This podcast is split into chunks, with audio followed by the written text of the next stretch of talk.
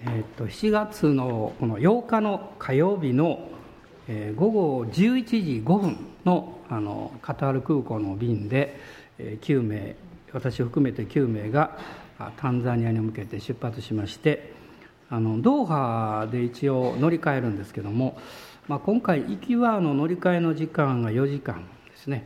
でその後、えー、タンザニアのこのダルエツサラームまでまた4時間ぐらいあるでしょうかね、まあ、大体こうあのトータルしますとこう20時間ぐらい、え、かけまして、え、タンザニアに、え、到着しました、まあ、現地時間6時間あのこ、えー、向こうがちょっと遅れる形になるのかな。だから現地時間の、えー、9日の午後1時20分ぐらいにあの到着をいたしまして、えー、先生方また、え、みゆきちゃんたちの大歓迎を あの受けました。あの行きはあのたくさん荷物をいろいろ持って行ったんですけれども本当に神様のあの恵みの中でもうスムーズにですねあのもうスッと行きましてねあの、まあ、本当にあの助かりましたあの時間的なことで。で、まあ、タンザニアっていうのはどういう国かっていうことを少しご紹介したいと思うんですけども、まあ、タンザニアは正式にはタンザニア連合共和国というんですね。でアフリカを例えば横にですねアフリカ大陸を3等分しますと真ん中中央アフリカの東側です、まあ、そこがあのタンザニアになるんですけれども、えー、東アフリカ大陸部、えー、タンガニーカというんだそうです。その大陸部のことですね。タンガニーカとそれからあのザンジバルという、まあ、大きな島ですね。でこれは一つの国のようなこう場所ですねですからこの2つがこう連合しているので、まあ、連合共和国というふうにあの言われてるわけです。でまあ、新しい首都がドドマというところに移ったんですけども、まあ、旧首都がこのダルエス・サラームで、まあ、行政の官庁関係はですねみんなこのダルエス・サラームの方にまだあるんですね。でタンザニアっていう国はアフリカでも有数のこの大自然にあの恵まれております。で今回私もあの後半の、えー、2日間ですねあのサファリ、えーと、三国三国サファリっていうんです三国じゃなくて三国っていうんですね。パークですね。あのナショナルパーク行ったんですけども遠かったですね。でやっとキリンさんとかシマウマさんに会いましたけど、まあ、動物園だと目の前で見れるんですけどね。サファリですからまあ向こうにおるんですけどまあ、でもあの自然の中でこういうふうにあのインパルスとかねそれから最後は象がたくさんちょっといましてねあのよかったなと思いましたけど、えー、写真も撮りましたから えー、そういうところに行きました。まあでも結構遠かったですね。もう最後の日は朝の7時半から、えー、8時ぐらいまでずっと車乗ってましたからね。食事以外はですね、まあ、そういうあの大きな国だなと改めて思いました。で、まあ、文化的にはあのスワヒリ語があの公用語になってましてあのアフリカでもですねそういうもともとの言葉が国の公用語になっている国というのは珍しいんだそうですね。えでも向こうはスワヒリ語です。で安川先生たちがあの伝道しておられるこの方たちはインド系の方が多いので彼らは全部じゃないんですけどもあのかなりの方がまあ英語を話されるだからまあ英語でメッセージしたりあの英語でコミュニケーションを取ることできるんですけどでもやっぱりスワヒリ語もできないといけないしまたインドの言葉 何でしたかねその言葉も使わないといけない、まあ、そういうあの難しい部分もあります。であのタンザニアそのものは、えー、約95万平方キロえーまあ、日本の、まあ、世界で第30番目なんだそうですけども日本の国土の、まあ、2.5倍あるんです。で人口はあの5,000万未満ですから、まあ、想像できると思いますね。いかに人が少ないかということなんですけど。でこの、えー、タンザニアのこの東部の東の方にですねアメリカのあごめんなさいアフリカ最高峰のいわゆるキリマンジャロという山が、まあ、あるんですね。5895メートルの大きな高い山ですけど。そしてあの北部にはアフリカで一番大きな湖あのビクトリア湖というのがあります。まあ、その他に西の方にはアフリカで最も深い湖あのタンガニーカ湖というのがあってそれから南にはニアサ湖というアフリカで大きな湖3つがですね全部このタンザニアの中にあるんですね、えそういうこの自然に恵まれた国です。で宗教的にはその大陸部の方のタンガニーカの方は、キリスト教が約30%であとの70%のですね半分があのイスラム教。であとの半分35%がいわゆるこの伝統的な宗教、まあ、こういうふうにあの言われています、まあ、もちろんこれは大まかな数字ですけども。でもあの、えー、このザンジバルの方はですねほぼ ほぼ100%イスラムなんですね。でもそこにもあの教会がありまたクリスチャンたちがおられるということは聞いています。まあ、最近あの焼き討ちなんかがあったりしてですね、まあ、迫害も激しいところで、まあ、そういう中で、まあ、信仰を持っていらっしゃるのを聞きましてとても励まされました。で、まあ、こういうあの状況の中で、まあ、私もあの、まあ、2回目ですので、まあ、今回はあの、まあ、景色がどうとかそのそういうことはもうあまり関心はなかったんですけどもやはりこう着いた時からですね、まあ、こう霊的な状況というかあるいは、まあ、タンザニアの方たちが持っていらっしゃるこう魂の渇きというか、まあ、そういうことを、まあ、前よりも、まあ、もっとこう集中してですね、まあ、見ることができたなというふうにあの思っています。であのスケジュール的にはあの、まあ、比較的、えー、いい感じであの新しくできましたホテルがありましてねそこで、私たちは泊まることできましたので、やっぱりあの寝る場所がゆっくり確保できると 疲れが随分違うんですね。で向こうであの蚊帳を購入してもらってまして蚊帳をテープとかでこう貼ってましてですね、まあ、安心してこうぐっすり眠るというか、えー、そういうことであの、まあ、蚊もおりましたけれどもあの上の方の階になると、まあ、そんなにはまあいなかったんですけど、まあ、そういう面でもあの守られたことを感謝しています。であの向こうでは、えー、最初の日にあの家庭集会があって着いた日ですね何人かの先生方はまあ行かれたんですけど、まあ、あの私ももうちょっと休んでましてあの2日目その木曜日の夜に最初の家庭集会がありましたそれからあの孤児院の訪問があったりえ教会で賛美の練習と祈り会があったりですね、まあ、それはとても良かったですね。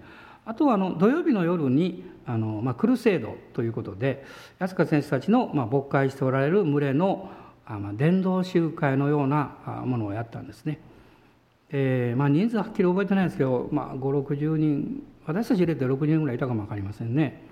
であとあの日曜日の朝はあの二手に分かれましてあの私とあと2人の先生たち以外の方はあのガジマ先生の方のあの礼拝にあの行かれましたで私はあの前回行きましたので、まあ、場所は今度変わってるんですけどあの、まあ、今回はもともとですね、えー、そこじゃなくって、えー、タンザニアペンテコステ教会のあの、えー、安川先生たちがお借りしている街道があるんですけど、えー、またあの宣教師として受け入れてくださってる団体なんですがその中心教会の礼拝に私は出たいなというふうに思ってたんですね。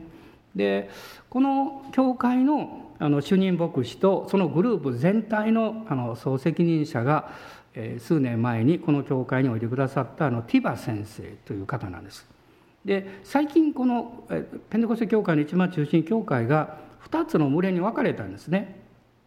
というのはあの遠方から来られている方たちがいたのでティバ先生が主任牧師を降りられてですねその教会の2人の長老さんがあの2つのこう分かれた教会のそれぞれの牧会者になられた。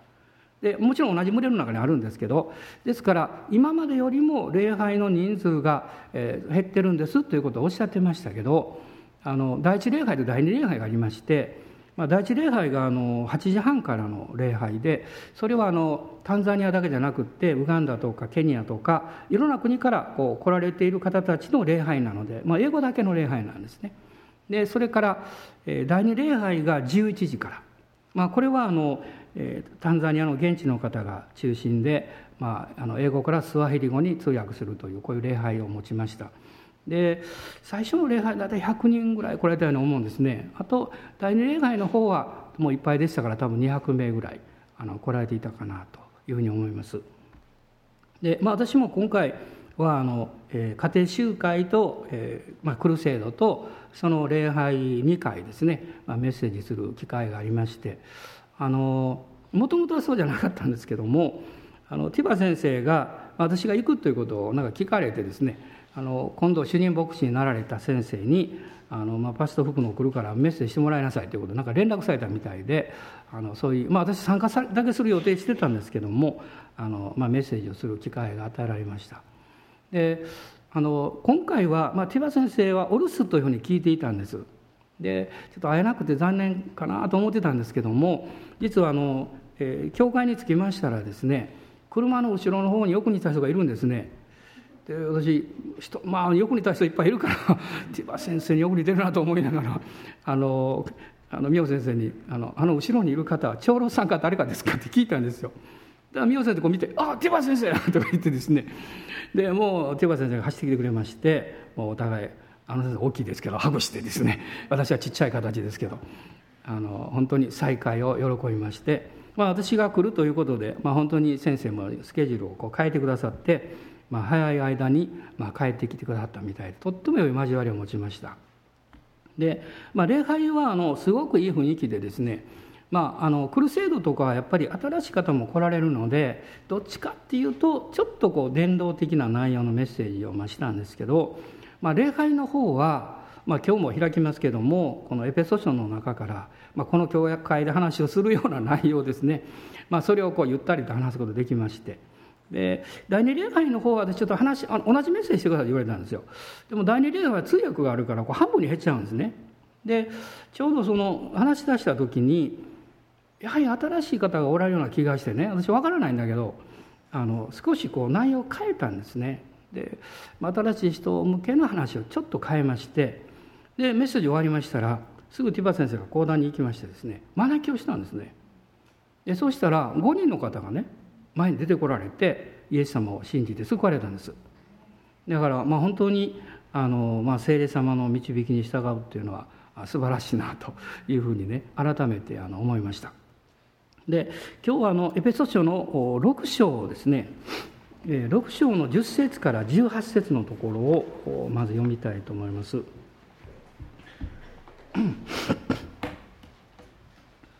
エペソビトへの手紙の6章の10節から18節です。10節からご一緒に読んでください。はい。終わりに言います。主にあってその滞納の力によって強められなさい。悪魔の策略に対して立ち向かうことができるために神のすべての武具を身につけなさい。私たちの格闘は血肉に対するものではなく主権力この暗闇の世界の支配者たちまた天にいる諸々の悪霊に対するものですですから邪悪な日に際して対抗できるようにまた一切を成し遂げて固く立つことができるように神のすべての武具を取りなさい。ではしっかりと立ちなさい。腰には真理の帯を締め胸には正義の胸当てをつけ足には平和の福音の備えを吐きなさい。これらすべてのものの上に信仰の大盾を取りなさい。それによって悪いものが放つ火矢を皆消すことができます。救いの兜をかぶりまた御霊の与える剣である神の言葉を受け取りなさい。すべての祈りと願いを用いてどんな時にも御霊によって祈りなさい。そのためには絶えず目を覚ましていてすべての生徒のために忍耐の限りを尽くしまた祈りなさい。えーまあ、この、まあ、今日はあのタンザニア選挙の、まあ、例の戦いというか、まあ、そういうことを少しお話ししたいと思っているんですけども、まあ、今読みました箇所の中にですねあの、まあ、パウロがこの命令形のような形で、祈りを込めて語っている言葉が3つあるんです。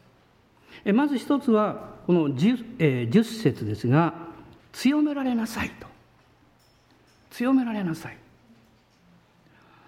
しかもそれは神様の力によって強められなさい。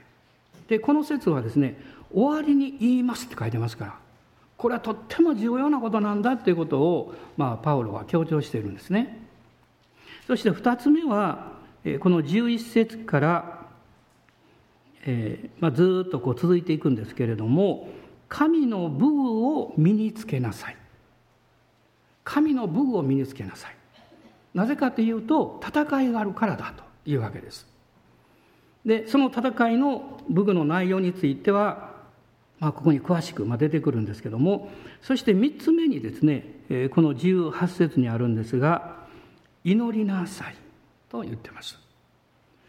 この3つを考えるとですね強められなさい。武具を身につけなさい。そして祈りなさい。まあ、まさにこれは、まあ、パウロがこの獄中から記した、え、獄中書簡の中の3つの教会宛ての書簡の中にそれぞれ祈りがありますけども、まあ、その内容もそのものをこう示しているような気がするんですね。でまあ、今回私はあのずっと向こうに滞在しながら、このタンザニアにおける、まあ、教会形成あるいは宣教の中での、まあ、霊の戦いというのはどういうことにこうスポットを当てていかなきゃいけないのかということをいろいろ考えました。でほんのわずかしか私は組み上げることできませんけれどもまず最初に思ったことはですねその霊の戦いの現実が毎日朝から夜まであるということなんです。でそのあの一つのもう、えー、明らかなことはですね1日5回の礼拝を告げるあのイスラムの生放送の歌がうわーって聞こえてくるわけです。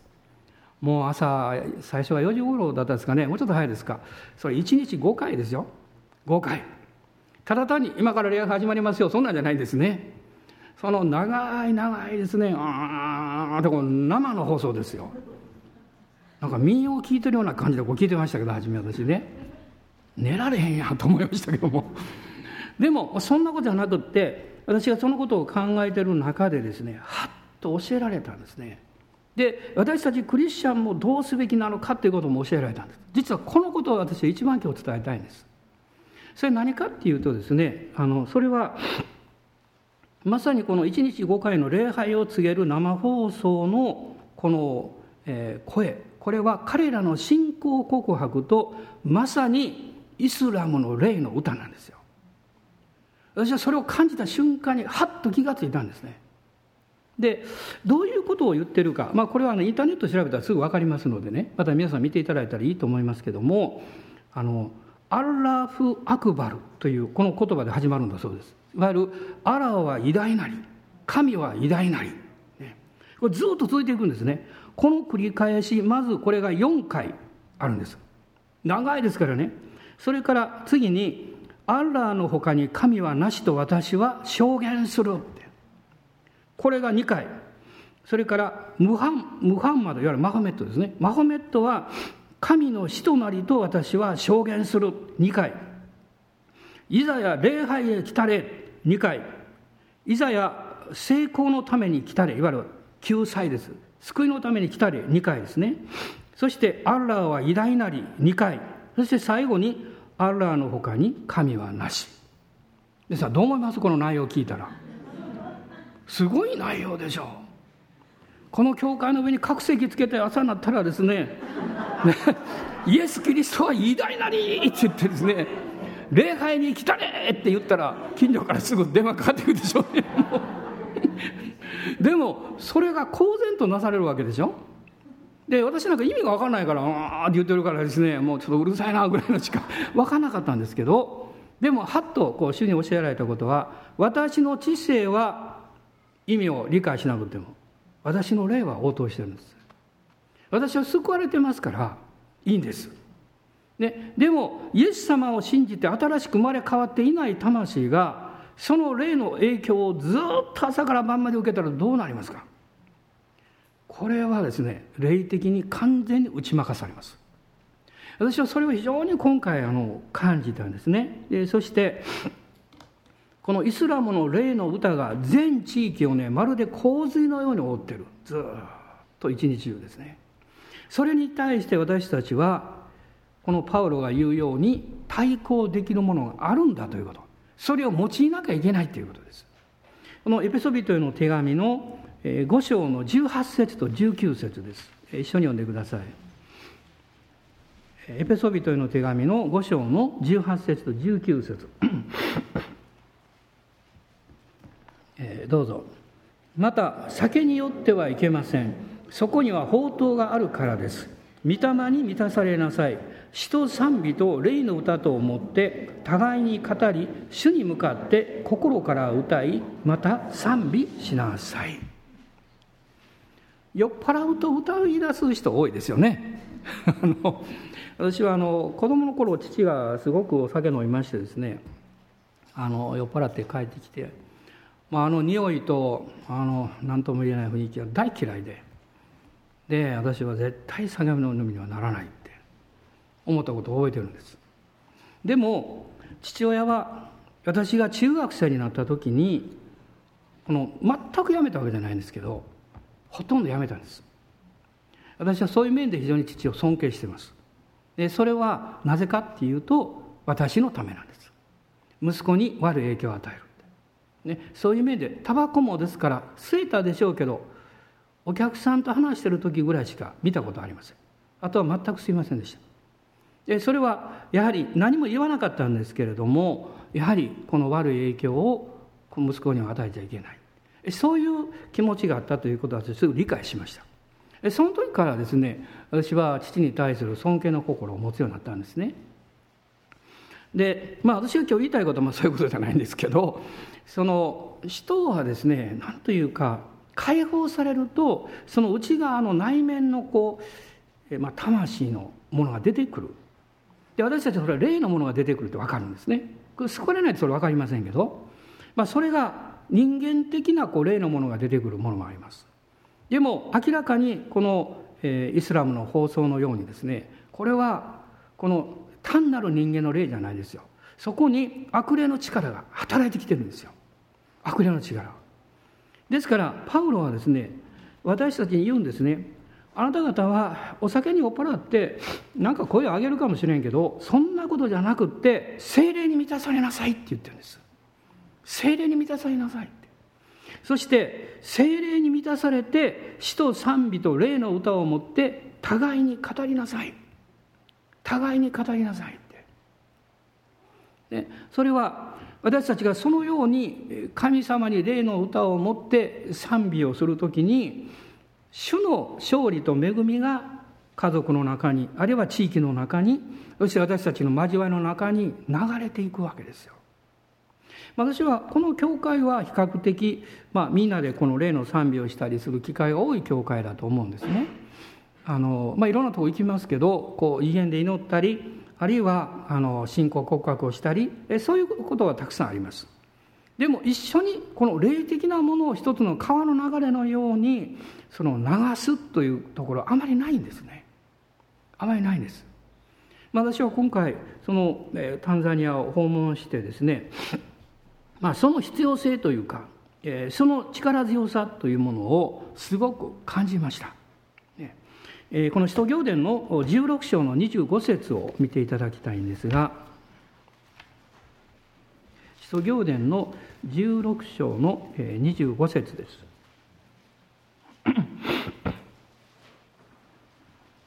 とても有名なところですね。ご一緒に読みましょう、はい、真夜中頃パウロとシラスが神に祈りつつ賛美の歌を歌っていると他の囚人たちも聞き入っていた、まあ、パウロとシラスがピリピで捕らえられて、えー、鞭打たれて牢屋に入れられた。もうジメジメしたもう暗いところ。しかも血を流していたでしょう。鎖につながれてですね。彼らが一言私たちはシラスもパウロもそうなんです。私たちはローマの市民権を持ってるって言えばすぐに釈放されるんです。私は不思議でなりませんでした。どうしてパウロはそう言わなかったんだろうって。その時に逆に思ったことはですねこの人間性っていうのは本能的に辛いこととかこのひどい仕打ちを受ける受けることとかね避けたいわけですよ。それは当然のことです私も避けたいですよ。でも彼らがあえてそうしなかったなぜなのか。それはおそらくですね彼らは神様に導かれ続けたいと思ったからだと思います。主の計画の中に自分を委ね切るということを決断したからだと思います。つまり環境や状況によって恵まれているとか恵まれていないとか祝福されているとか祝福されていないとかそんな小さな低い次元で自分の人生を判断することをしなかったからだと思います。おそらく今日の、まあ、日本やアメリカもそうだと思います。あのまあ、経済的にも比較的こう恵まれた状況国の中にいるクリスチャン教会の弱さはですね外側のそういう状況によって恵まれているとか恵まれていないとかいう判断をすぐにしてしまうということですよ。それは間違っています。あなたがどれだけ多くものを持っているか持っていないかということはあなたが幸せであるかどうかという基準ではないです。これは世の中の人のよく知ってますよ。多く持てば持つほど人は怒りっぽくなりそして、えー、競争し合いあの兄弟自分の肉親同士でも争いが起こってしまう。これは世の中の人みんな知ってます。そして多くのものを持てば持つほど守らなきゃいけなくって本当に疲れてしまう。内側が空っぽになってしまう。でも聖書はですね私たちがの心が、まあ、この最初にもありますけど天の思いによって支配されるようにと言ってます。天の思いによって支配されなさい。何よりもまずあなたの両親が神様の前に清い良心を持つように。これは幸せの第一基準だと思います。私の心の良心が汚れていると曇っていると幸せじゃないです。嬉しい時も心から喜んであげることはできないです。あるいは辛い時も神様と言って懐に飛び込んでいくことはできないです。自分の良心が妨げるからです。イエス様の十字架の贖いはこの私たちの良心を清めてくださった。ヘブル書の9章あるいは10章にも書かれています。そして全く信仰を私たちに与えてくださる。つまりパウロとシラスはですね清い良心を持って神に仕えるというその生き方の中で環境的に最悪の状況の中に置かれていたんです。だから彼らは神に祈ることができたんです。彼らの祈りは助けを求める祈りではなかったようですね。あるいはこの状況から何とかしてくださいという祈りではなかった。そんなことする必要ありません。彼らが一言言えば出ることいつでもできるんですから。でもそうじゃなくって彼らは神に祈りながら賛美の歌を歌っていた。つまりここにはですね真夜中頃と書かれていますけど私の生活や人生がどんどんどんどん難しくなって問題がどんどん悪くなってこれ以上どうなるんだろう？その時ですよ。その時でも彼らの両親は平安を持ってました。彼らの両親は責めるところがありませんでした。もしですね何か起こった時に何か私が悪いことをしたからこんなこと起こったのかなとかそういうふうに考えなきゃいけないとしたらあなたの両親はどこか曇っています。それを主の前に出して主をイエス様の血潮によって清めてくださいと祈る必要があります。どんなことが起こってもあなたがキリストの贖いの血潮によって清い良心を持っているならば自分自身を責める必要は全くないんです。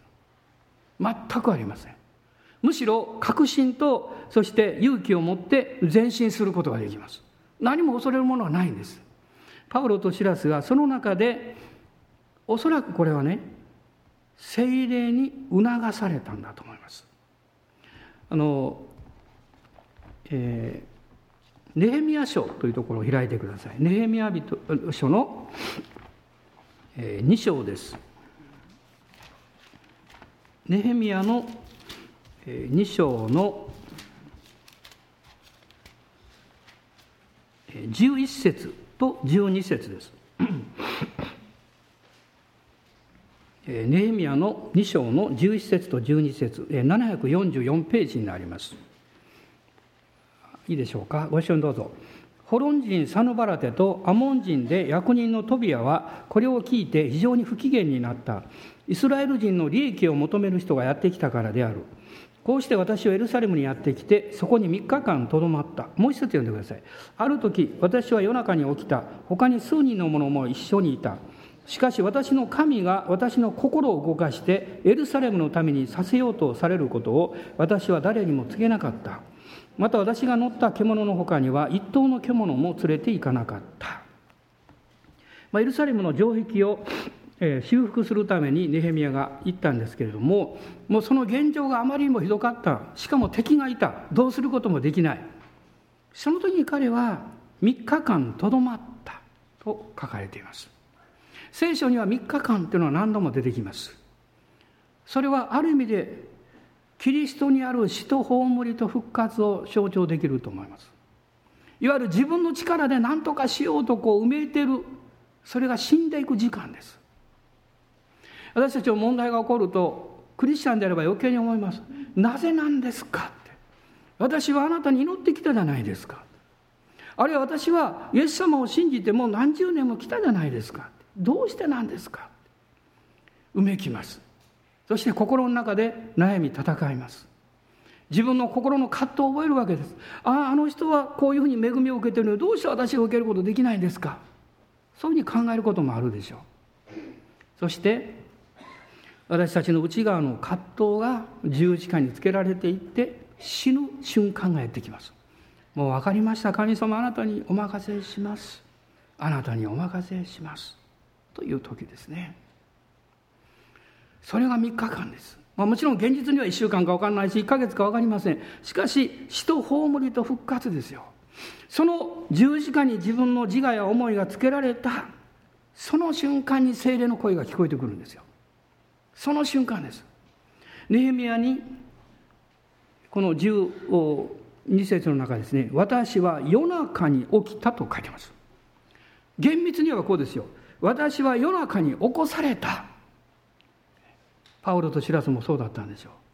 皆さんこの牢屋で捕らえられて入れられてる囚人がですね真夜中にいきなり歌い出したらどうします？周りから「やめろ!」とかですね「うるさい!」とかですね。もう叱られるのがこう目に見えてますよ。しかし彼らは別に夜中が来たからシラスとパウロが相談してそろそろ歌うかとか言ってですねやったわけじゃないんですよ。そうじゃなくって真夜中頃促されたんです精霊に。賛美しなさいって。促されたんです。このネヘミヤもそうです、ね、夜中に起きた私の神が私の心を動かされたと書いてます。神様はあなたが自分の思いと自分の願いに、えー、死のこの経験をするときにあなたがそれを十字架につけるときにあなたの心を動かし始められます。あなたが本来あるべき姿どうすべきなのかということを神は示してくださいます。私たちが自分で頑張っている間は分からないです。聞こえないですよ。パウロは言いました。私の古き人はキリストと共に十字架につけられました。過去形です。つけられました。もはや生きてるのは私ではなく私のうちにおられるキリストが生きておられるその時に精霊の導きが分かるんですね。彼らができたこと鎖につながれてできたこと賛美することしかもちろんないでしょう。しかし彼らはそれを始めたわけです。そうしますとこの25節もう一度見てください。後半のところです。彼らが賛美を歌っているとですね他の囚人たちも聞き入っていた。聞き入っていた。私はこういうふうに想像するんです。ある囚人たちはあのパウロとシラスの歌が上手だったからではなくって魂に響いてくる歌だったので彼らの心の深いところに触れてくる歌だったのである人たちは泣いていたんじゃないかなと思います。ある人たちは自分の罪意識に目覚めたかも分かりません。今まで腹を立ててあいつのせいだだからこんなことやったってしょうがないだろうと思っていた。しかしそうじゃない。私が悪かった。私が悪かった。私はおそらく多くの囚人たちがまずですね奇跡が起こって鎖が外れて門の扉が開きました。そのことが起こる前に霊の歌を通して神の臨在によってその極夜全部が覆われる必要があったんです。そうでなければ地震が起こってね極者の土台が動いてたちまち扉が全部開いたって書いてます。そして皆の鎖が解けたんですよ。聖書を見ると。パウロと知らずだけじゃないんですよ。みんなの鎖が解けたんです。どうします？一目散に逃げるでしょう。一目散に逃げるでしょ普通は。でも彼らは逃げなかったんですよ。なぜなんですか？神様の臨在があったから。皆さんあなたの家庭がどういう問題があろうがあなたの人生がどういう問題があろうがあなたの住んでる地域がどうであろうが私たちはこの霊の歌を持って悪霊の影響でも人間の霊の影響でもなく精霊の臨在の覆いを家庭に地域に全部流していく必要があるんです。アーメン。感謝します。私はあの警備屋に、まあ、よく行きますけどもまあ、KBI があの生駒の、えー、もう本当に偶像礼拝の真っ只中のところですね移転するというのが決まった時にいろんな意見がありました。ね、反対もありましたし良くないんじゃないかということもありました。まあ、私は賛成派の方でしたけどでそれはああいう偶像のメッカのような場所であるからこそ、ね、自分たちが勝手に行ったらダメです敗北しますでも主が道を開いてくださったのであればそれは大きな計画があるに違いないと思いました。そして今そこへ行く時にですね確かにいろんな偶像はそのまま残っています。しかしその場所に行きますと不思議な神様の平安と臨在があります。なぜなんですか？聖書学校があるからではないんです。その建物の中で主を愛し主を礼拝する人々がそこにいるからなんです。あなたがいるあなたが存在する目的は何なんですか？この地上に。神の宮として礼拝がそこでなされるためです。そうでなかったら天国に早く行きましょう。その方が楽ですから。でも私たちはどういう場所に置かれようとですねそこで神の宮ですから礼拝を捧げるんです。礼拝にはこの霊の賛美がずっとついてくるんです。ずっとついてくるんですよ。主をあがめの賛美ですね。そしてその賛美の中に実は信仰告白があるんですね。信仰告白です。ロマ人の手紙の8章の31節を見ていただけますでしょうか。どうぞご起立ください。立ち上がって一緒にこれを読みたいと思うんです。起立してどうしたかっていうとこの箇所は宣言の箇所なんです。勝利宣言の箇所なんです。ですからそういうふうに一度意識して読んでみたいと思います。ローマ人への手紙の8章の31から最後までです。どうぞ大きな声で一緒に読んでください。どうぞ。はい。ではこれらのことからどう言えるでしょう。神が私たちの味方であるなら誰が私たちに敵対できるでしょう。私たち全てのためにご自分の御子をさえ惜しまずに死に渡された方がどうして御子と一緒に全てのものを私たちに恵んでくださらないことがありましょう。神に選ばれた人々を訴えるのは誰ですか？神が義と認めてくださるのです。罪に定めようとするのは誰ですか？死んでくださった方いやよみがえられた方であるキリストイエスが神の右の座につき私たちのために取りなしていてくださるのです。私たちをキリストの愛から引き離すのは誰ですか？観難ですか？苦しみですか？迫害ですか？飢えですか？裸ですか？危険ですか？剣ですか？あなたのために私たちは一日中死に定められている。私たちはほられた羊とみなされたと書いてある通りです。しかし私たちは私たちを愛してくださった方によってこれら全てのことの中にあっても圧倒的な勝利者となるのです。私はこう確信しています。死も命も見つかいも権威あるものも今あるものも後に来るものも力あるものも高さも深さもその他のどんな被造物も私たちの主キリストイエスにある神の愛から私たちを引き離すことはできません。アーメン。この37節をもう一度一緒に宣言したいと思います。どうぞ。しかし私たちは私たちを愛してくださった方によってこれら全てのことの中にあっても圧倒的な勝利者となるのです。アーメン今主をあがめましょう。ハレルヤ。ハレルヤ。ハレルヤ。おーハレルヤアーメン感謝します。ハレルヤ。神様は私たちの中に素晴らしいこの霊の歌を与えてくださいました。この霊の歌を持ってあなたの家庭を覆ってしまいなさいと。あなたの職場を覆ってしまいなさいと。この国を覆いなさいと。神の臨在によって覆いなさいと。私たちは敵の策略に騙されてはいけません。敵はそれをやっているんです。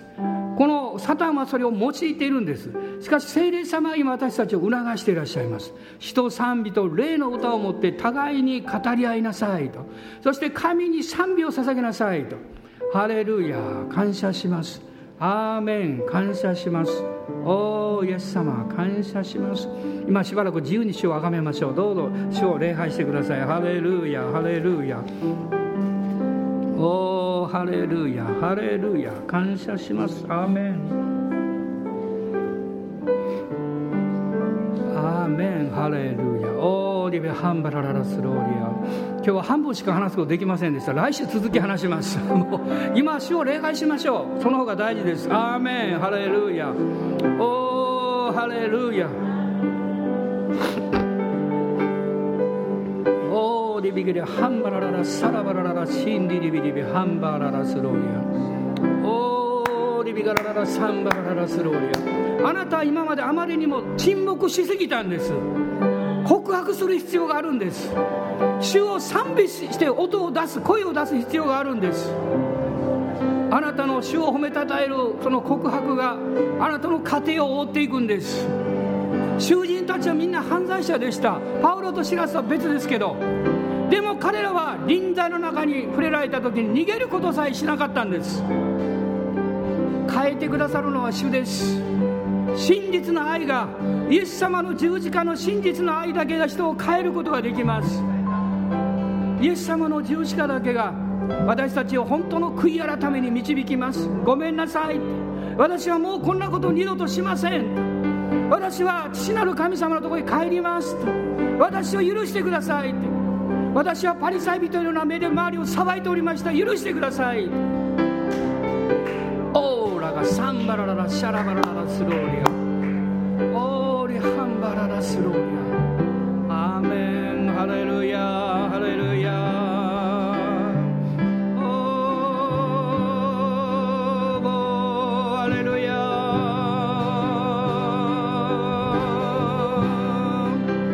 今リバイバルの秘訣を私教えられた気がするんですね。こう私たちがすでにやっていたことだったんです。歌を持ってこの全地を覆ってしまうことなの。ですそこに主の力が働きます。聖霊様が癒しを行い見業を行ってくださいます。信じます。信じます。アーメン。ハレルヤ。ハレルヤ。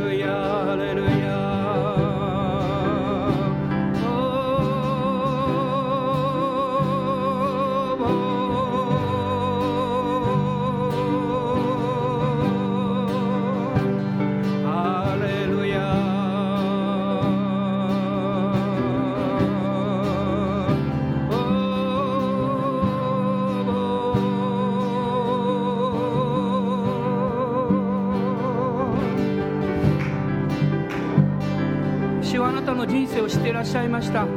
あなたの悲しみを知っていらっしゃいました。あなたの心の痛みを知っていらっしゃいました。誰にも理解してもらえないあなたの過去の苦しさを主は知っていらっしゃいました。私の息子よ私の娘を帰ってきなさい。私はあなたを愛しているから。あなたは私の目に高価で尊いんですと主はおっしゃいます。敵に騙されてはいけません。あなたの人生をダメにしちゃいけません。あなたの大切な家族と仲直りしなさい。あなたの素晴らしい友と和解しなさい。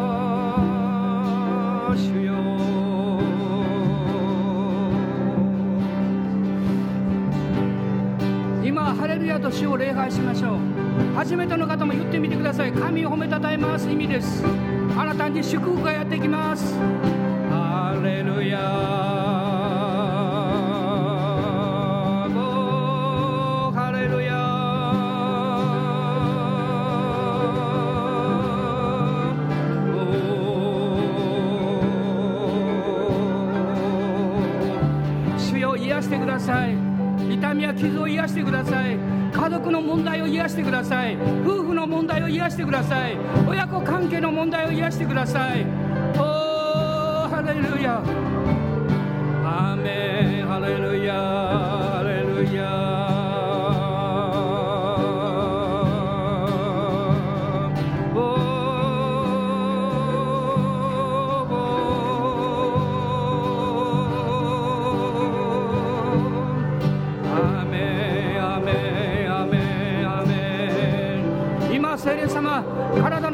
持っている人に触れてください。癒してください。お俺がハンダララサラララスローリア。オーラがサンバラララシャラバラララスローリア。アメアメアメアメすべての悪しき力主の皆によって出ていきなさい。すべての病の力出ていきなさい。おハレルヤ。ハレルヤ。あなたの内臓の初期感が完全に癒されるように。あなたの足腰も癒されるように。あなたの目もあなたの耳もあなたの首の痛みも完全に癒されるように。おハレルヤ。おハレルヤハレルヤ主よ。アーメン。後の雨が降っています。後の雨が降り注いでいます。リバイバルの時は来ています。おハレルヤ。この日本に大いなることが起こりますよ。ハレルヤ。ハレルヤ。おハレルヤハレルヤ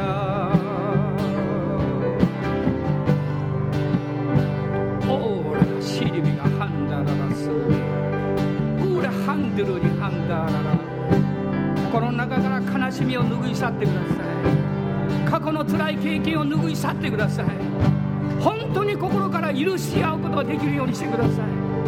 オーラがハンディリハンダラバラララスローリア。オーラバがシャンバラララスローリア。ハレルヤ。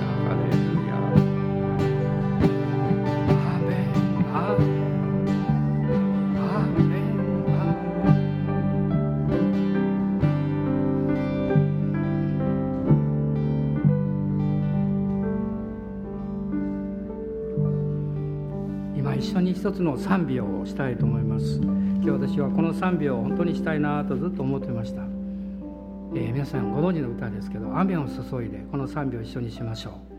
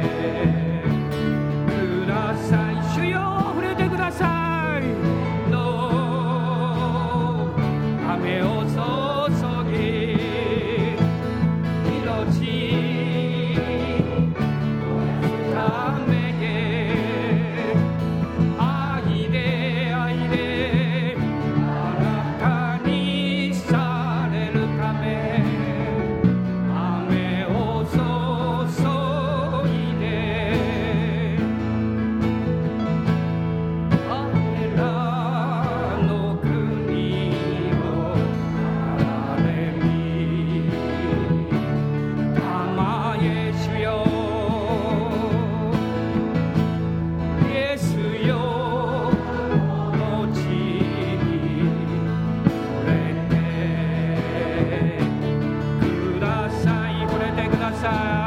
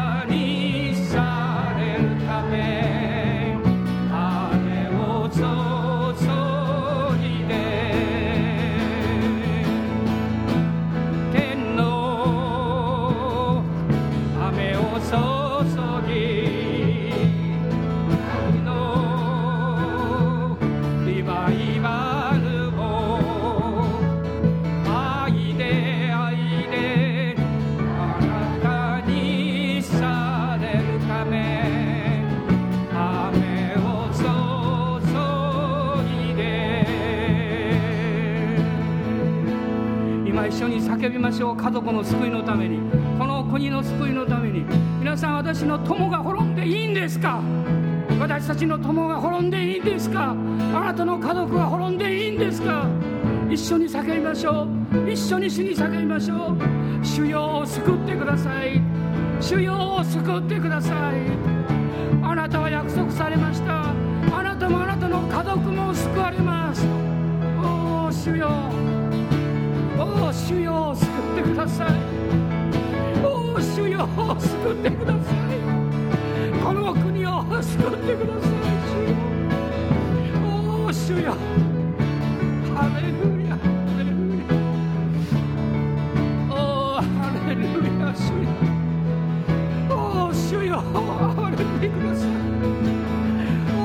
主よ憐れんでください主よ。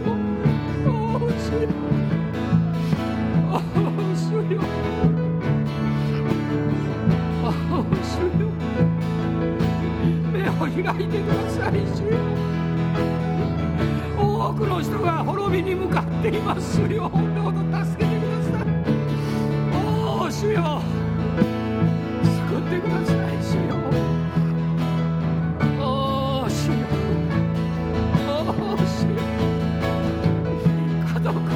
ってください。主よ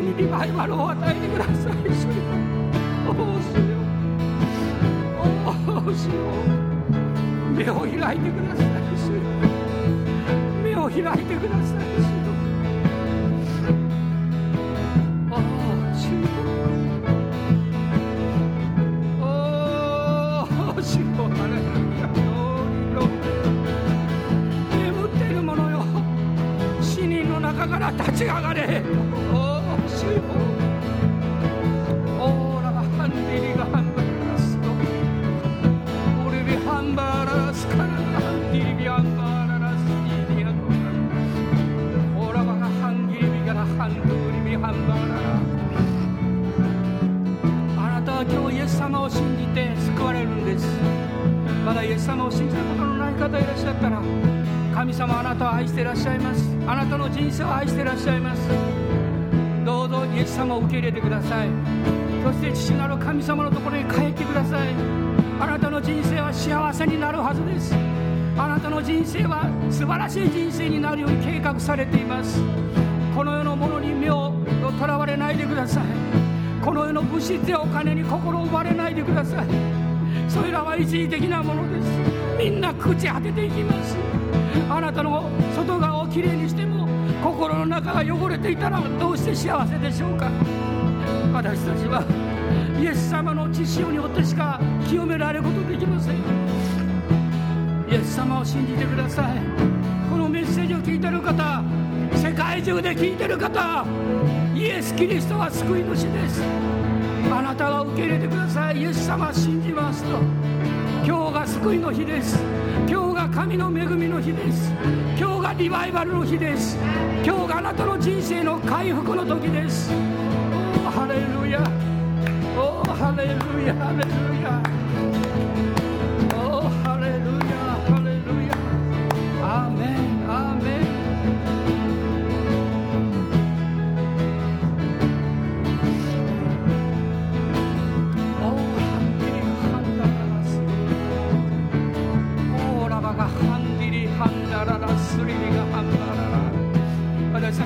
りを込めてさっきの賛美をもう一度歌いましょう。さっきの賛美の中に祈りとあなたの心を込めて歌いましょう。主は聞いてくださいます。この週もたくさんの人が救われます。アーメンアーメン。